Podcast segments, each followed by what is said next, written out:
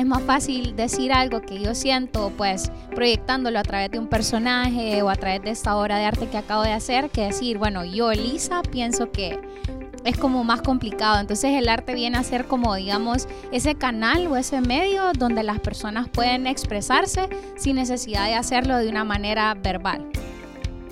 Bienvenido a un nuevo episodio del podcast Te lo contamos. Has escuchado un extracto de la conversación con la licenciada Lisa Zelaya del Centro Integral de Terapias Artísticas Vive quien en compañía de la licenciada Emily Guerra, coordinadora de Asuntos Culturales del Centro Cultural San Pedrano, nos comparten hoy el tema El arte como terapia. ¿Habías escuchado acerca de ello? Si aún no, sigue escuchando, que nosotros te lo contamos.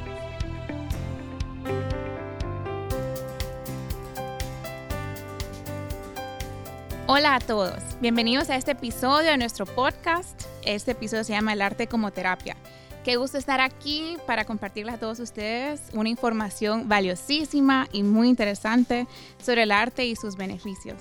Quisimos invitar a una persona que admiramos muchísimo. Ella es Lisa Zelaya, quien dirige el proyecto de arte terapia dentro del Centro Integral de, de Artísticas Vive. En lo personal, siempre me ha parecido que el arte en todas sus manifestaciones es terapéutico.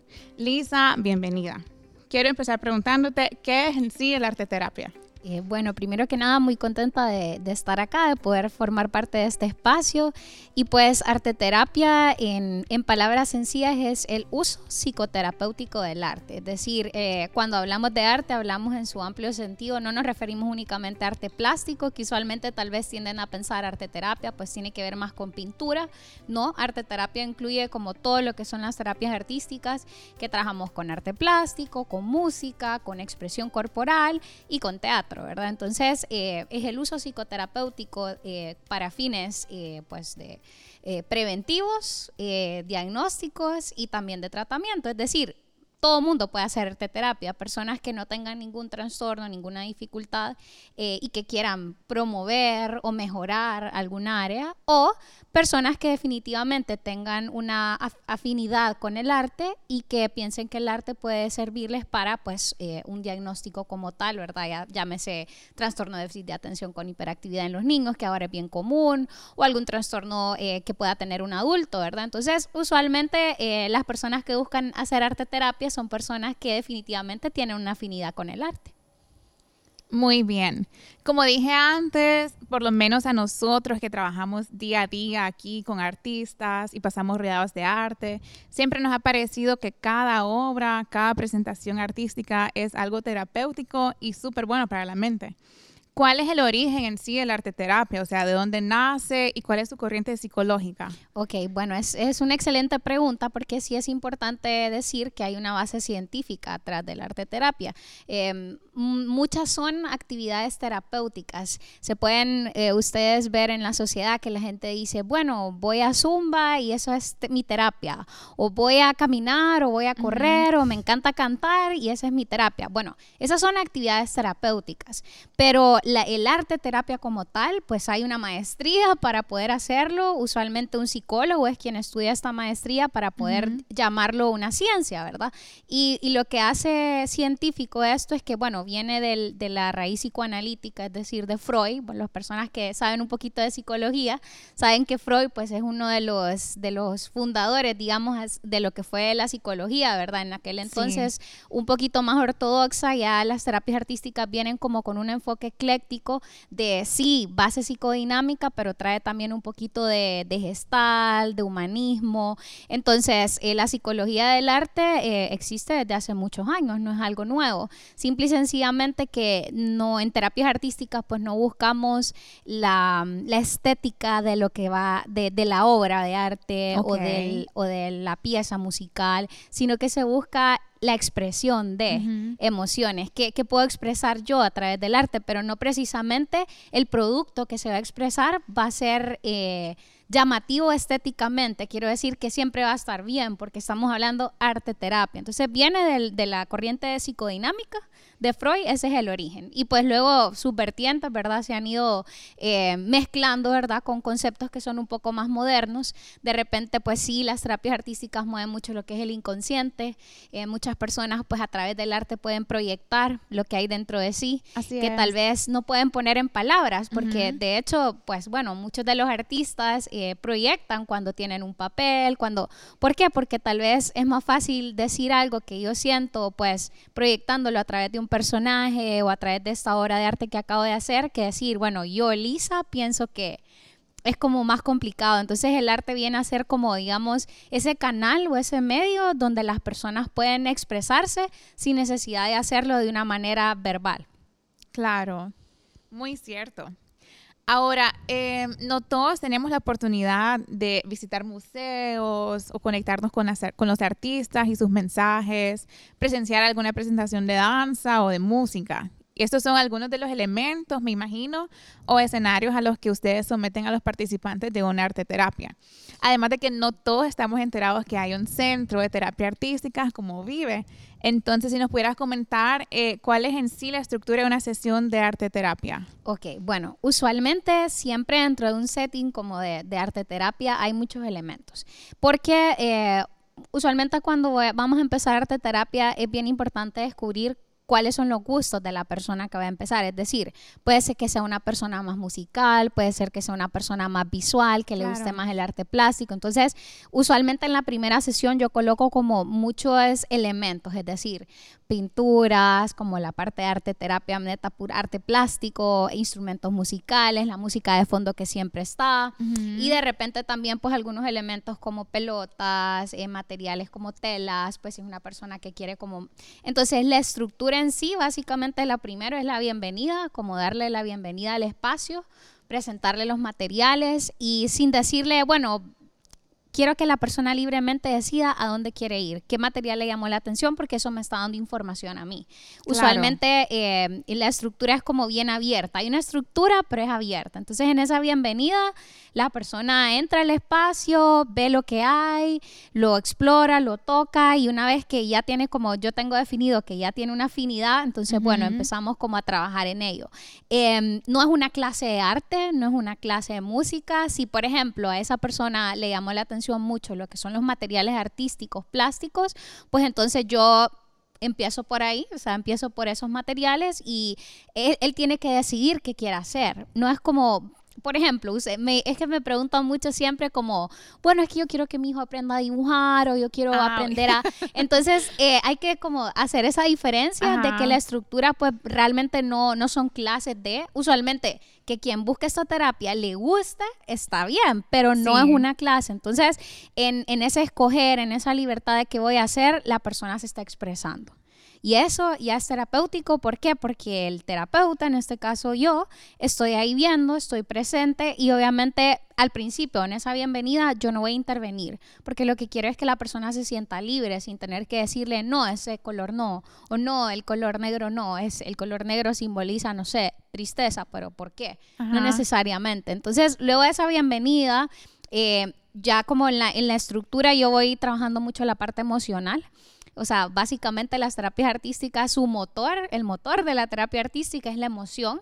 Eh, es decir, eh, la emoción es algo que ocurre en nosotros neurobiológicamente, o sea, muchas veces ni lo, no, no nos da chance de ni, de ni siquiera de pensarlo, o sea, como si algo nos enojó, nos molestó, llegamos, no sé, cansados, estresados, es algo que nos va a afectar nuestro comportamiento, la manera de pensar. Entonces, a veces hay, mucho, hay un problema en la sociedad en general, es que no sabemos cómo canalizar esas emociones. Entonces, dentro de esa estructura de la terapia, pues en ese utilizar los materiales, yo puedo estar muy enojado, pero yo voy a utilizar esos materiales para poder expresar ese enojo de una manera que no le haga daño a nadie. Entonces, una vez que se va trabajando esa dinámica de, ok, vamos a, ¿cómo estoy? ¿Qué siento? Entonces, bueno, vamos a pintarlo, o bueno, vamos a bailarlo, o bueno, vamos a tocar este tambor o esta, este timbal.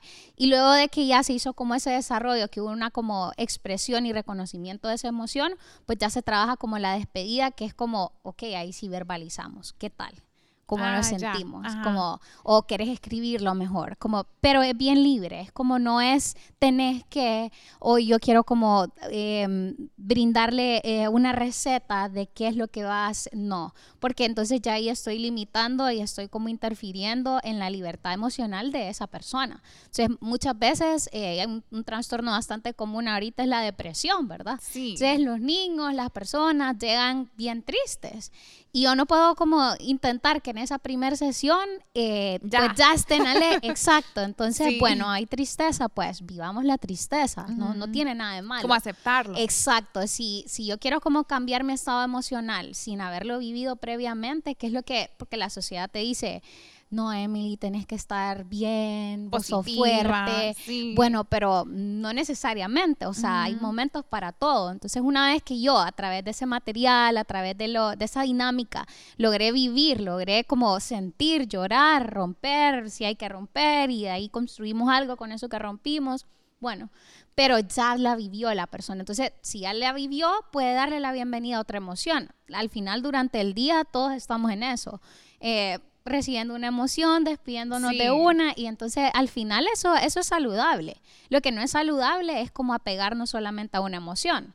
Hasta incluso la felicidad siempre no es positiva, o sea, hay momentos en los que está bien enojarte. Entonces, Ujú. como las terapias artísticas como brindan un espacio libre de crítica, libre de juicio, entonces la persona logra como dentro de esa estructura libre, sentirse bien consigo misma y aprender a, a manejar y autogestionar lo que siente.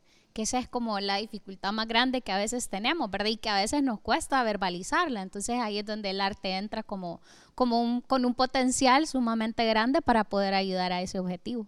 Sí, totalmente, Lisa, que súper. Sin duda, entonces, la arte terapia es una vía para el autoconocimiento y la expresión emocional. O sea, es lo que nos está diciendo. Plasmamos en estas sesiones lo que sentimos eh, como con el arte. Así es, ¿verdad? Exacto. Como una vía de expresión para el ser humano. Entonces, ¿qué materiales se utilizan? Mencionaste algunos previamente, pero en sí, ¿qué materiales se utilizan para ayudar en este proceso de expresión a través de la arte terapia? Eh, bueno, eh, voy a ir así mencionando los más importantes según el arte, ¿verdad? Si fuera arte terapia, o sea, arte plástico, pues usualmente eh, pinturas, pinceles, eh, crayolas, colores, lápices de colores. eh, yo usualmente tengo diferentes texturas de papel, como cartulina, papel construcción, foamy, em, regla, volado, borrador, lápiz. O sea, realmente la persona me va a ir dando como el, el el, el- el ritmo de qué es lo que voy a utilizar y qué es lo que no. Le voy a dar un ejemplo así rapidito, no sé, hay personas que son muy estructuradas, su manera de ser, su manera de, de- de hacer, de comportarse. Entonces este tipo de personas eligen usualmente, no les puede faltar la regla, Ajá. porque quieren que todo les quede como Perfecto. bien, si les pido hacerme una casa y es como no la van a hacer sin regla. Ajá. Entonces, está bien como que utilicen la regla y todo, pero va a llegar un punto donde conforme vamos avanzando en el proceso, yo voy a ir quitando algunos materiales, como, bueno, porque lo que ocurre en las terapias artísticas es como una metáfora de la vida. Entonces yo digo, ok, ¿siempre todo me va a salir perfecto en la vida? No, ¿verdad? Y tengo que aprender, o esta persona que está aquí, que vino a pedirme ayuda o que, o que quiere trabajarse algo, tiene que aprender a trabajar con lo que hay. Entonces, el mensaje es, bueno, ok, ho- hoy hay regla, pero puede ser que mañana no, y tampoco haya borrador. Entonces, ¿cómo lo vas a hacer? Bueno, nos tenemos que adaptar con el material que hay.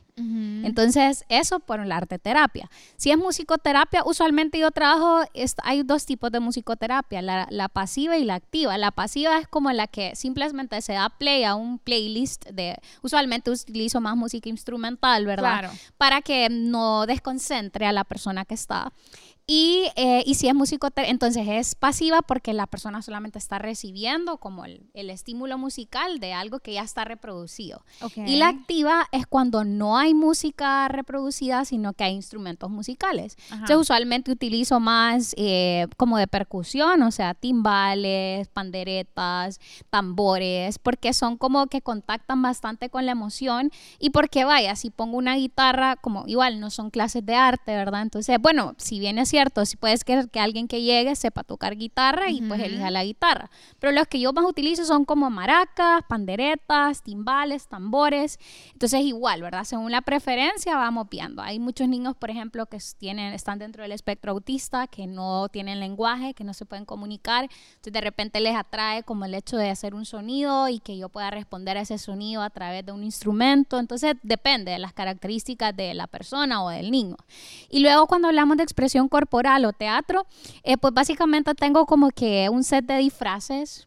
Eh, telas, pelotas, que en psicología se llaman como elementos transicionales. A veces hay niños o hay personas que no les gusta como entrar en contacto con otro piel a piel como, como de, entonces, bueno, pero a través, a través del juego, como nos tiramos esta pelota, agarras la punta de este lazo, de esta tela, y entonces vamos como haciendo ese juego de nos vamos acercando, respetando siempre el espacio del otro.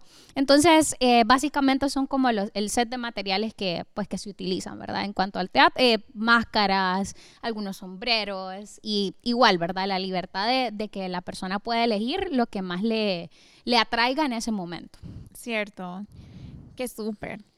Bueno, ahora ya habiendo conocido cómo son las sesiones y los materiales que se suelen utilizar, ¿nos puede detallar, Lisa, algunos ejemplos de participantes que han tenido ustedes ahí en el centro y su desarrollo con el arte y también si nos pudieras mencionar, ¿verdad? Eh, ¿Cuáles son algunos de los trastornos que se han mejorado a raíz de estar en las terapias con ustedes? Ok, bueno, básicamente yo atiendo más que todo pacientes niños y adolescentes. Eh, no porque vive con, o Centro Integral de Terapias Artísticas como tal no atienda a adultos, sino por un tema más cultural. Y aquí sí voy a como mencionar eso porque, bueno, los que nos puedan escuchar van a también entrar un poquito en conciencia. En general, la salud mental todavía es un tema un tabú, digamos, en nuestra sociedad. Entonces, a cada día más la gente está buscando como, bueno, trabajarse sus emociones, ir Piensan que la ayuda es, es mala. Exacto, o ir a terapia. Entonces, eh, pues por el tema ese, los papás son como que más conscientes y sí buscan como llevar a sus hijos a un lugar donde los puedan ayudar. Pero es más difícil que un adulto, bueno, y yo no soy psicología tradicional, sino que soy con psicología, o sea, más como, digamos, alternativa, porque no, no es la, no es, o sea, usualmente la imagen de un psicólogo que la mayoría de gente tiene es así como, o sea, estás tú sentada acá, yo estoy frente a ti y bueno, eh, ¿qué tal estás? ¿Cómo, se, siente ¿cómo hoy? se siente hoy? Entonces, no digo que eso no esté bien, pero no es la mala forma en la que yo trabajo. Obviamente, yo trabajo a través de las terapias artísticas y pues eh, lamentablemente nos han hecho creer que los niños son creativos y que ya los adultos ya no. Los adultos necesitamos... Se la sí, creatividad, los adultos necesitamos ser serios y realmente pues no. Lo que pasa es que, bueno, la misma educación, el sistema educativo que tenemos tampoco nos ayuda como a, bueno, a, desarrollar nuestra creatividad. Sí, muy eh, buen punto. Entonces, el hecho de que, bueno, que te digan que las nubes son ah, blancas y el cielo es azul y el niño la quiera pintar de otro color porque, no sé, él se lo imaginó de otro color y que le digan, no, tiene que ser así, pues eso, pues obviamente le corta la imaginación a los niños. Entonces, yo recibo más que todo niños y adolescentes. Hablando de casos específicos, eh, recibo muchísimos niños, eh, de repente incluso no con un trastorno como tal, sino de repente con una dificultad eh, por alguna situación en específica que estén viviendo en su hogar, por ejemplo, padres divorciados, eh, bueno, dificultades, por ejemplo, de conducta, de comportamiento, y ahí ya viene un poquito más lo que es el TDAH, no sé, el trastorno de déficit de atención con hiperactividad, que no todos los niños cumplen todos los criterios para decir que lo tiene, es decir, cumplen rasgos, pero el, el hecho de utilizar el arte como un medio para poder canalizar este tipo de conductas que pueden hacer mucho daño a los niños. Y ahorita recuerdo un caso específico de un niño que en un ataque de él tenía trastorno de déficit de atención con hiperactividad y agresividad, que ese es como otro componente. Entonces, en, un, en un momento de, furia, de impulso, eh, el niño agarró una tijera y, le, y cortaba como sus pantalones, cortaba su ropa así como era como su manera de y, y hasta que un día cortó su pasaporte incluso. Dios mío. Entonces, claro, ahí ya la mamá dijo esto no es normal, entonces eh, el niño le gustaba mucho dibujar, le gustaba mucho el, arte en sí, entonces bueno, conocieron, me lo llevaron y empezamos, no sé, en la primera sesión yo digo, ok, le gusta cortar, vamos a cortar, porque una de las cosas es como hacer empatía con, con cómo se siente, lo vuelvo y digo, con, con la emoción que tiene ese niño, ese niño está enojado. Bueno, eh, eh, que esté enojado no es, no es la causa principal por la cual, ese es un síntoma. Es decir, está enojado, pero yo tengo que averiguar por qué. Entonces, bueno, ese día tenía un montón de papeles y pues cortamos y él no lo podía creer porque era como, o sea, seguro que aquí me traen y me van a decir que él ya era como pues, un grandecito, tenía 10 años. Entonces empezamos a cortar. Bueno, luego que teníamos un montón de papeles, yo le dije, ok, ahora con estos trozos de papel vamos a hacer una obra con pegamento y todo. Y él así como que, sí, entonces ahí yo, sí, la parte verbal de, bueno, es que por la vida uno no puede ir cortando todo lo que haya en su camino y dejándolo tirado. Hay que hacer algo con eso, o sea, tiene que encontrar una forma. Entonces, bueno, ya hicimos algo súper lindo y todo. Entonces fue una manera, eh, el niño conectó tanto con el arte terapia y, y mencionó esa sesión porque fue como ese, como imagínense, como en, la familia, no, eh, el mal portado, lo etiquetan, tal vez no, no porque quieran hacerlo sentir mal, pero porque es la manera en como usualmente actuaría un papá, ¿verdad? Sin saber. Inconscientemente. Inconscientemente. O sea, ningún papá quiere hacerle daño a sus hijos, ¿verdad? Entonces, cuando él hizo tanta empatía, él empezó a entender cómo, cómo empezó a canalizar esa, esa ira interna que tenía. Habían varias dificultades dentro de la familia que lo hacían actuar así. Y bueno, hay niños que son, bueno, que se van a jugar fútbol y luego de jugar fútbol ya vienen tranquilos. Pero en el caso de él, optó esa conducta, que era cortar. obviamente no era buena. Pero bueno, ¿quién le iba a enseñar a él que cómo poder encauzar eh, una conducta mejor o que fuera socialmente aceptada. Entonces, él conectó muy bien con la terapia. Entonces, muchos niños que tienen, por ejemplo, eh, dificultades de comportamiento, que son agresivos o que son muy tímidos por el otro lado, que no les gusta hablar, pero que el arte, o sea, que no les gusta hablar, pero se pueden expresar inmensamente con un pincel o, con, o a través del baile. Entonces creo yo que eh, cuando el niño tiene como una dificultad de base emocional, las terapias artísticas son como, bueno, diría yo una de las mejores opciones. O sea, hay muchas opciones. De, de repente a veces se ocupa como un manejo multidisciplinar, es decir, terapia artística, que esté en un deporte, eh, ir a un psicólogo también convencional, que los papás también hagan terapia, porque muchas de las dificultades de los niños son por dificultades de los papás. Cierto. Es un trabajo conjunto. Es un trabajo en conjunto. Y bueno, y si así para mencionar con adultos mayores, porque también he trabajado con adultos mayores o adultos, eh, igual, la parte, por ejemplo, tuve una, una chica que estaba estudiando arquitectura y ella tenía trastorno obsesivo compulsivo, o sea, ella tenía ese diagnóstico ya, ella venía con ese diagnóstico.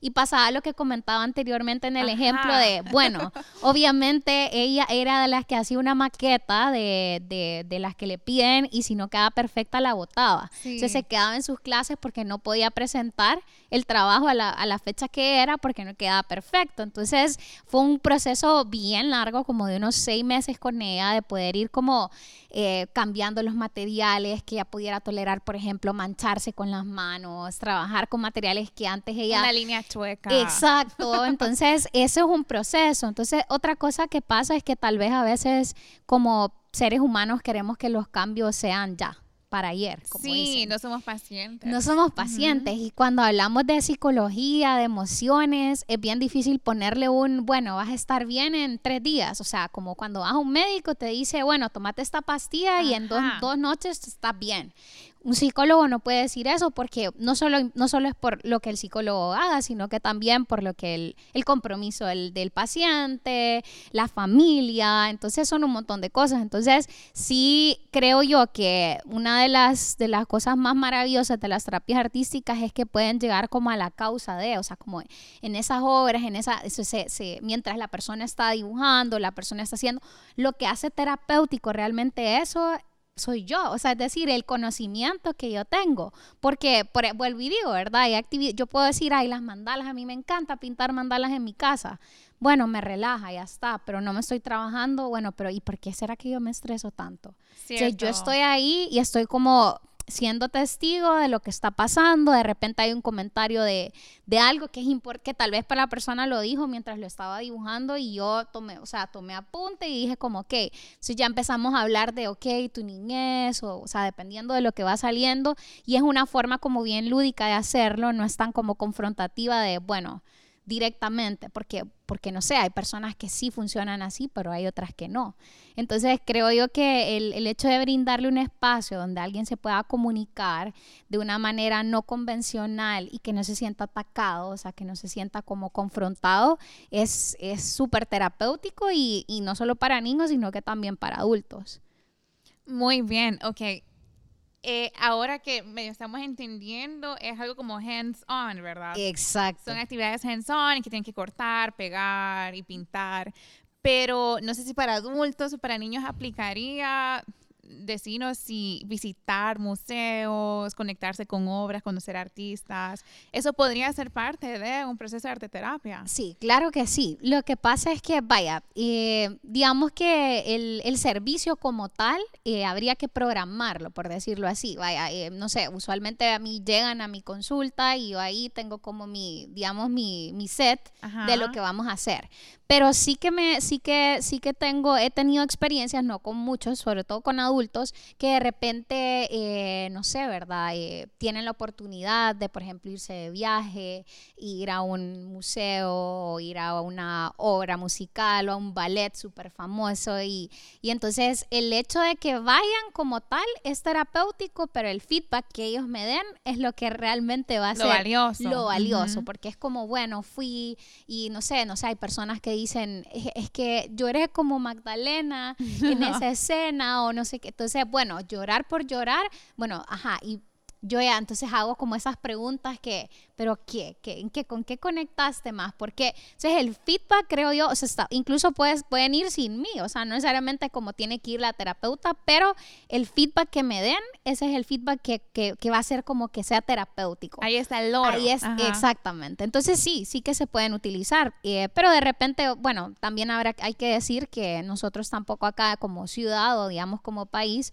eh, mucha gente no apoya lo que, lo que se hace dentro de la ciudad. Entonces yo sí siempre igual paso compartiendo, ¿verdad? Cosas que me doy cuenta de, bueno, no sé, obras de teatro, musicales, hay mucho talento en Honduras, pero de repente eh, que no se apoya. Entonces, em, pues no sé, a veces la gente ve más valioso un, no sé, un museo de arte de otro lugar, de otro país, que tal vez el museo que tenemos acá en la ciudad, que tiene tanta historia, que tiene tanto que aportarnos. Entonces, yo también trabajo un poquito esa también parte ya como, digamos, no terapéutica, pero como de identificarnos con lo nuestro, ¿verdad? Cierto. Sí. Muy bueno. Eh, ya, ya nos introduciste un poco en esto, pero sé que muchos de los participantes son niños, ya nos mencionaste cuáles son los beneficios aparte de los unos y otros que ya nos dijiste, la arte terapia a nivel infantil, más o menos en qué edades empiezan y cuánto duran. Ok, bueno, la verdad que la edad se puede empezar desde intervención temprana, o sea, como atención temprana, incluso desde, desde la mamá de prenatal, o sea, antes de que el niño nazca, como para que la mamá pueda, por ejemplo, hacer un proceso de terapias artísticas para conectar con su bebé, todos los cambios corporales que ocurren en la madre en ese tiempo, conectar con el papá también. Entonces, bueno, ya una vez que el niño nace, también la parte de estimulación temprana a través de las terapias artísticas, que también es sumamente importante, eh, el hecho de, que el niño pueda desarrollar un apego seguro con la madre al nacer, entonces tal vez a veces las mamás eh, simplemente por por falta de información, porque no conocen que existe el servicio o algo, pues no lo hacen, ¿verdad? Entonces, eh, no hay un manual para ser papá o mamá, ¿verdad? Y, de repente se cometen muchos errores o prueba y error, pero si realmente es de bebés. Entonces, ya con el niño, claro, eh, cuando es bebé tiene que ir con la mamá porque no, pues no exacto.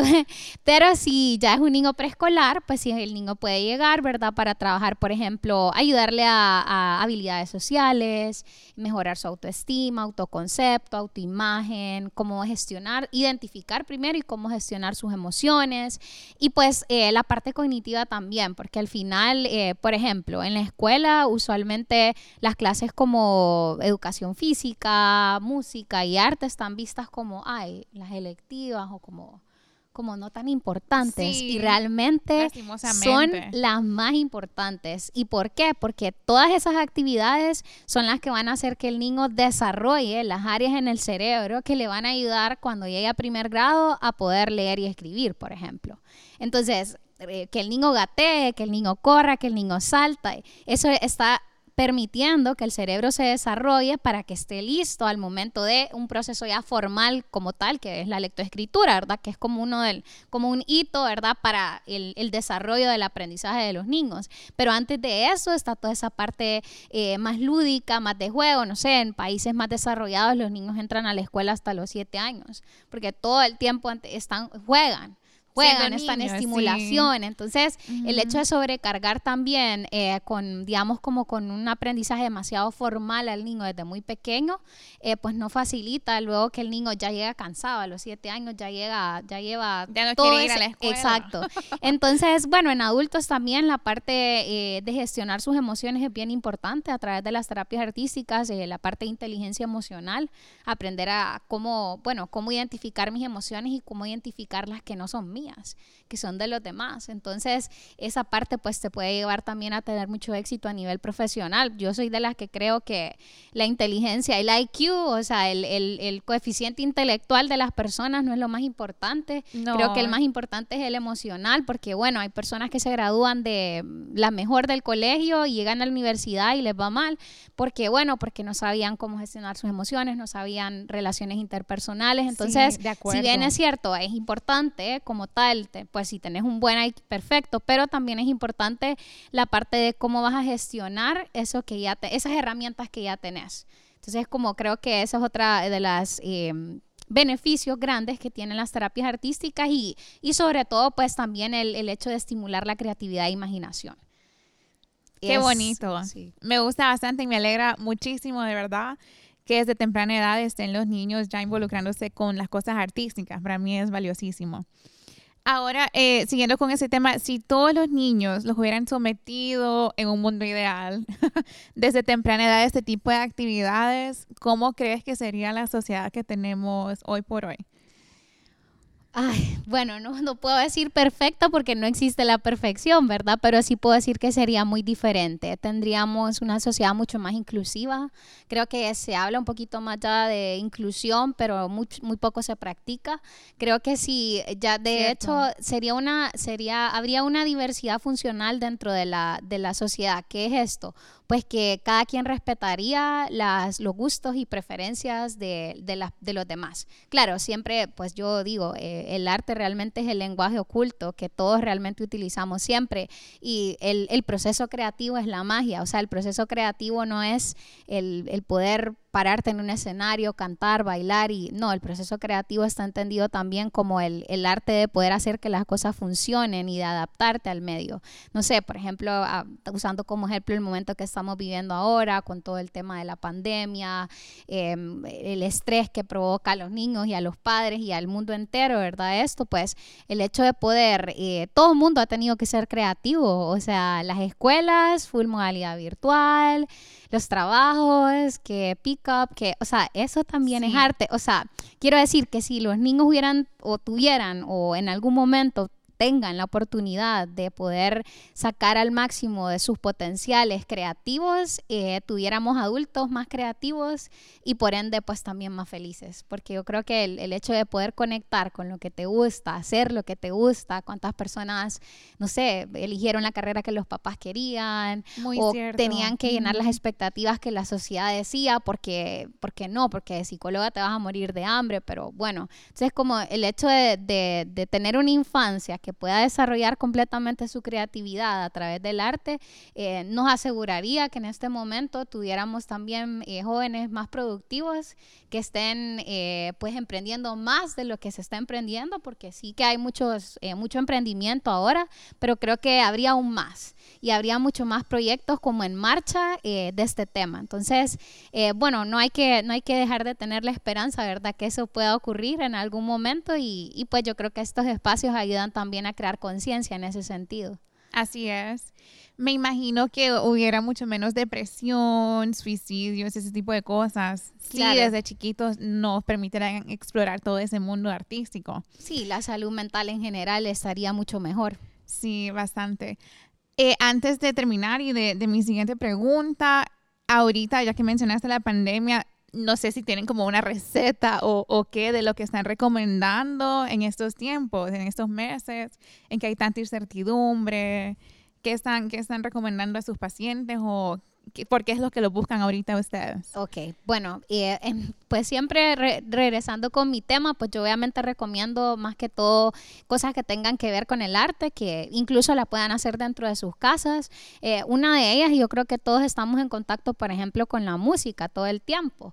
Entonces, eh, siempre yo recomiendo, por ejemplo, una actividad como en familia o que dentro de la casa hay una, una como darle play a algo, a una música instrumental, no sé, pues la que sea de su preferencia, ¿verdad? Entonces, el hecho de, de, tenerla así como en el ambiente de la casa, ya como que lo suaviza y lo tranquiliza un poquito y calma la mente también. Porque, eh, es decir, yo, yo no le puedo decir a una persona, vamos, ahorita no penses en nada, no es cuando más pensamos en todo. Entonces, hay que crear un ambiente dentro del hogar que pueda ayudar como a, a calmar la mente, ¿verdad? Entonces, puede ser como colocar una música instrumental, que cada quien tenga un espacio de trabajo, pues si están todos en la casa, el papá en su lugar, la mamá en su lugar, los niños de alguna manera también en su lugar. Y podría ser también pues eh, utilizar el arte plástico como, bueno, voy a escuchar, voy a cerrar mis ojos por un momento, voy a escuchar esa melodía y vamos a ver qué sale. Vamos a ver con un pincel, con una crayola qué sale, qué sale de mis manos, sin, sin tener que pensar en algo concreto como una casa, una, vamos a ver qué sale.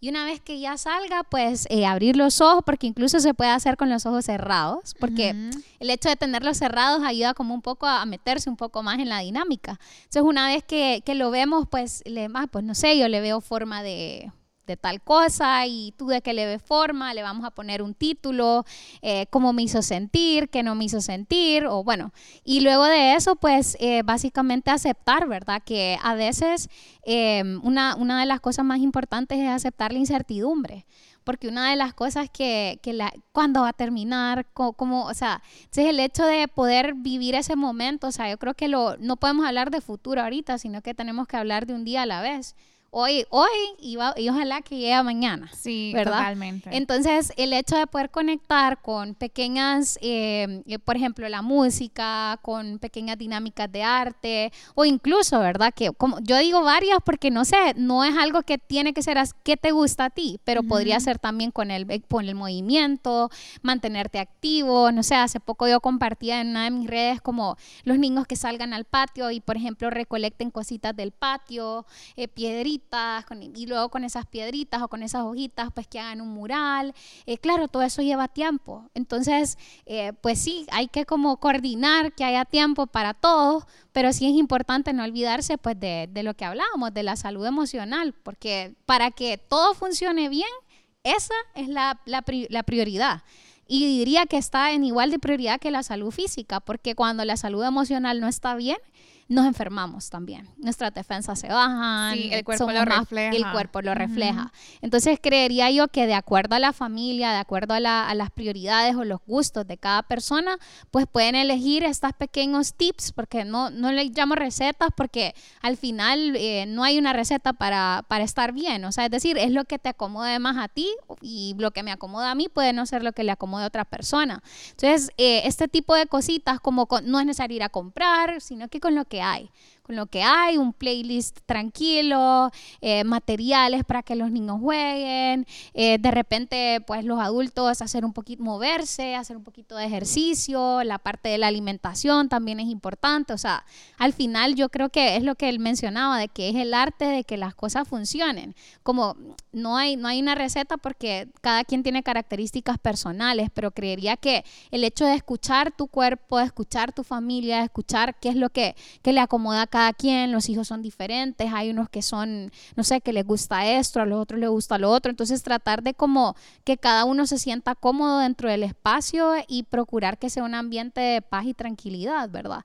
que es difícil, tal vez sí, o sea, hay mucha gente que ha perdido seres queridos, que está pasando por momentos bien difíciles, pero al final es como el, el ese de la resiliencia, ¿verdad? De poder adaptarte a, esas adversidades y, poder utilizarlas incluso como un aprendizaje para, para la vida. Sí, muy bien, Lisa. La verdad que muy, muy buen contenido.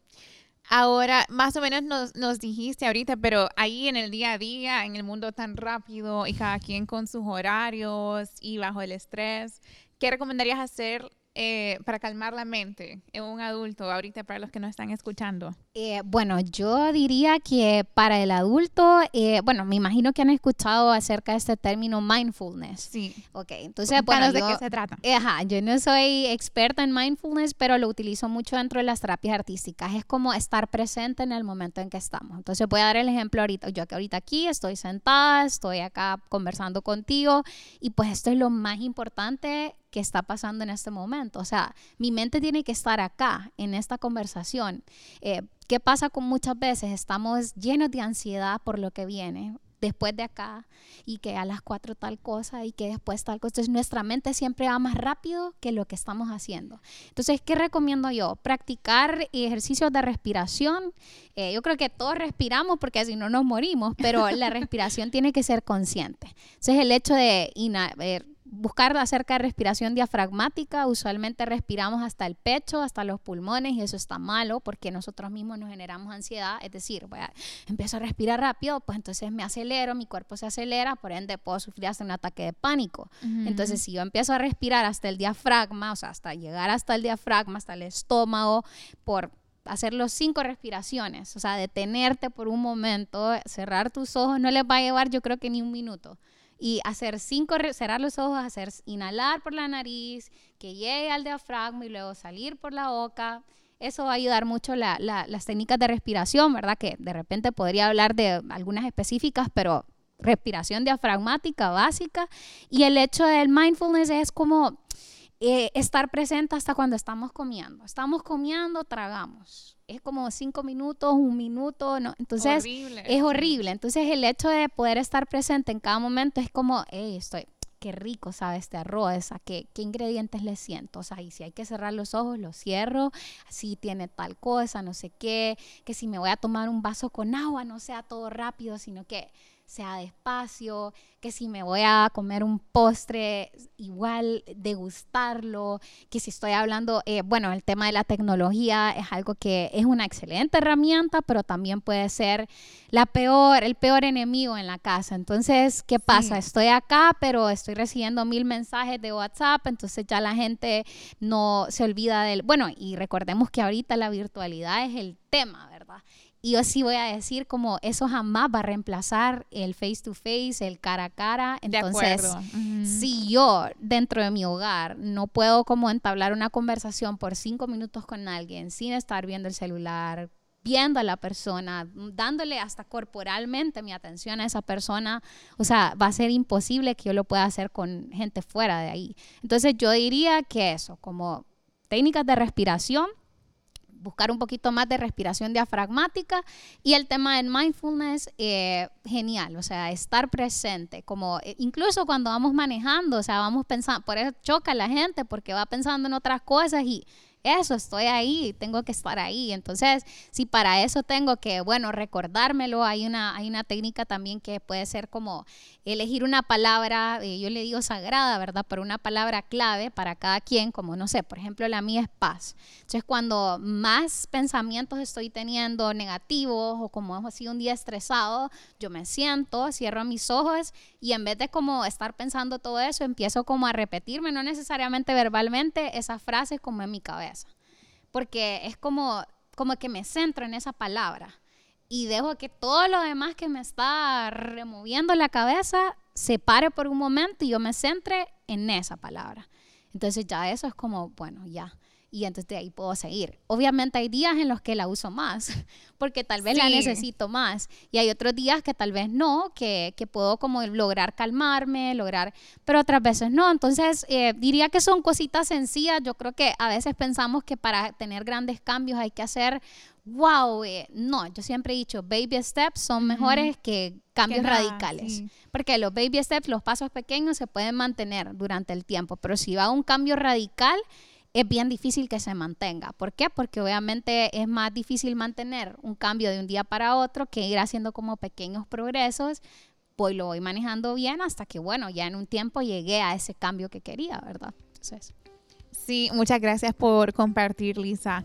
Antes de despedirnos, no sé si quieres mencionar algo sobre el centro. Ok, bueno, eh, básicamente pues que me pueden seguir en mis redes sociales, eh, pues en Facebook está Vive, Centro Integral de Terapias Artísticas, en Instagram ViveHN y pues que el correo electrónico es centrovive.gmail.com y mi número de teléfono 9445-8186, pues para que directamente puedan como eh, contactarme si lo necesitan. Y pues el servicio es terapias artísticas básicamente para todas las edades y bueno, estamos para servirles. Súper, sí, para ya empezar con estas terapias y que seamos mejores personas todos, mucho más creativos. Lisa, muchísimas gracias por haber compartido con nosotros. Te queremos felicitar y darte las gracias por estar haciendo algo tan importante y que marca totalmente 100% a la sociedad. Gracias a todos los que nos escucharon y hasta la próxima. Muchas gracias. Gracias por escucharnos. Síguenos en nuestras redes sociales. Te lo contamos, un programa producido por el Centro Cultural San Pedrano. Lo mejor del centro está en el centro.